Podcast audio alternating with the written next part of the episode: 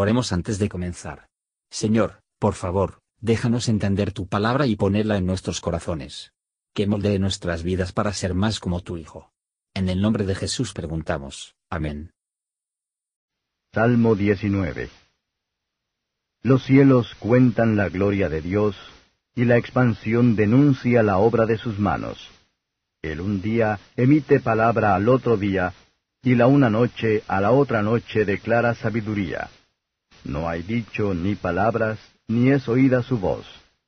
Por toda la tierra salió su hilo, y al cabo del mundo sus palabras. En ellos puso tabernáculo para el sol. Y él, como un novio que sale de su tálamo, alégrase cual gigante para correr el camino.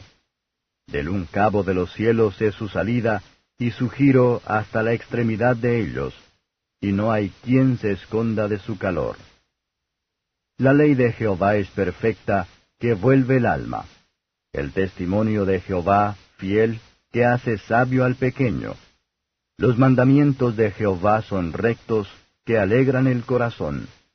El precepto de Jehová, puro, que alumbra los ojos. El temor de Jehová, limpio, que permanece para siempre. Los juicios de Jehová son verdad, todos justos. Deseables son más que el oro, y más que mucho oro afinado. Y dulces más que miel, y que la que destila del panal. Tu siervo es además amonestado con ellos. En guardarlos hay grande galardón. Los errores, ¿quién los entenderá? Líbrame de los que me son ocultos. Detén asimismo a tu siervo de las soberbias, que no se enseñoreen de mí. Entonces seré íntegro y estaré limpio de gran rebelión.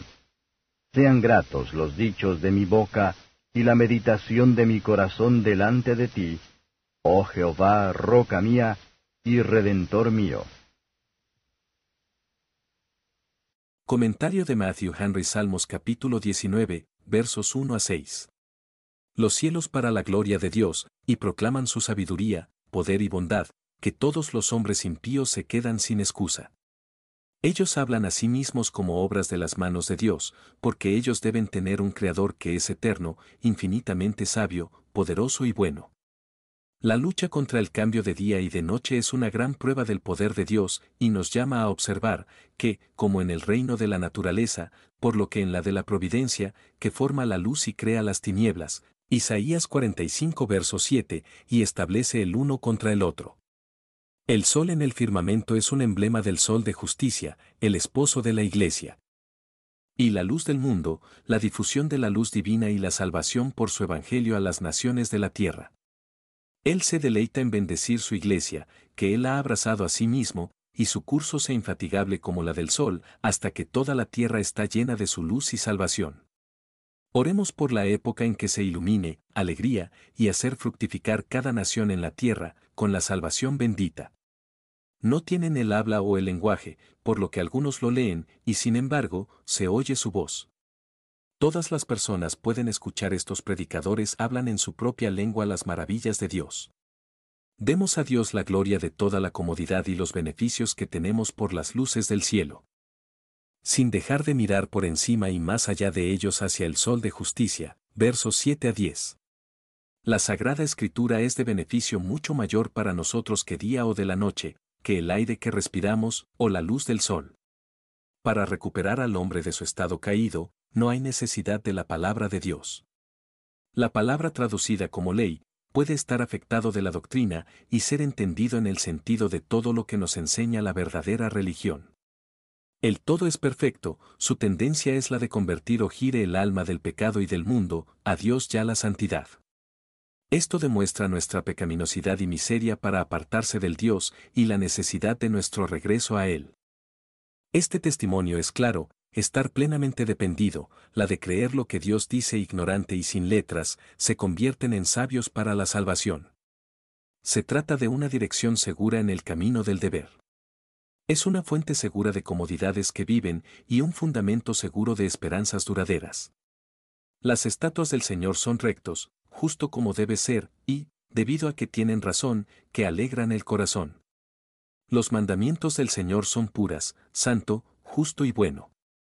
Por ellos descubrimos nuestra necesidad de un Salvador y luego aprender a adornar su Evangelio. Son los medios que el Espíritu Santo usa en luz a los ojos, que nos llevará a una vista y el sentido de nuestro pecado y miseria.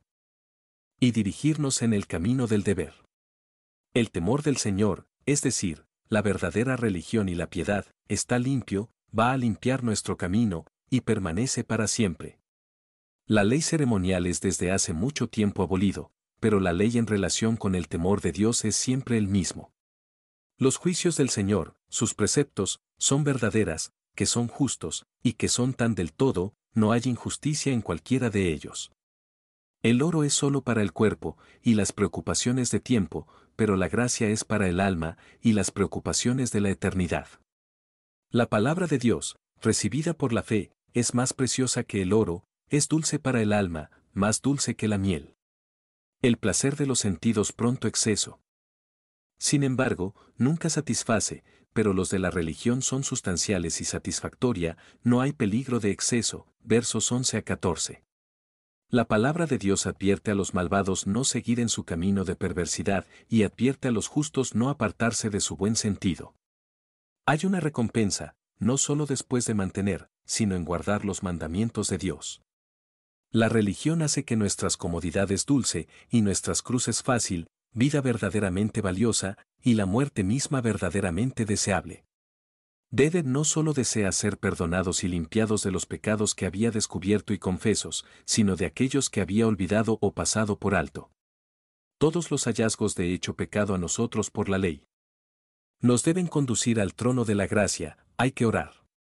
Su dependencia era la misma que la de todo cristiano que dice, ciertamente en el Señor Jesús está la justicia y la fuerza. Ninguna oración puede ser aceptable delante de Dios que no se ofrece en la fuerza de nuestro Redentor divino o pariente, a través de él que tomó nuestra naturaleza sobre él, para que pudiera redimirnos para Dios y restaurar la herencia perdida hace mucho tiempo. Que nuestros corazones estén muy afectados con la excelencia de la palabra de Dios y mucho afectados con el mal del pecado y el peligro en que estamos de él y el peligro en que estamos por ella.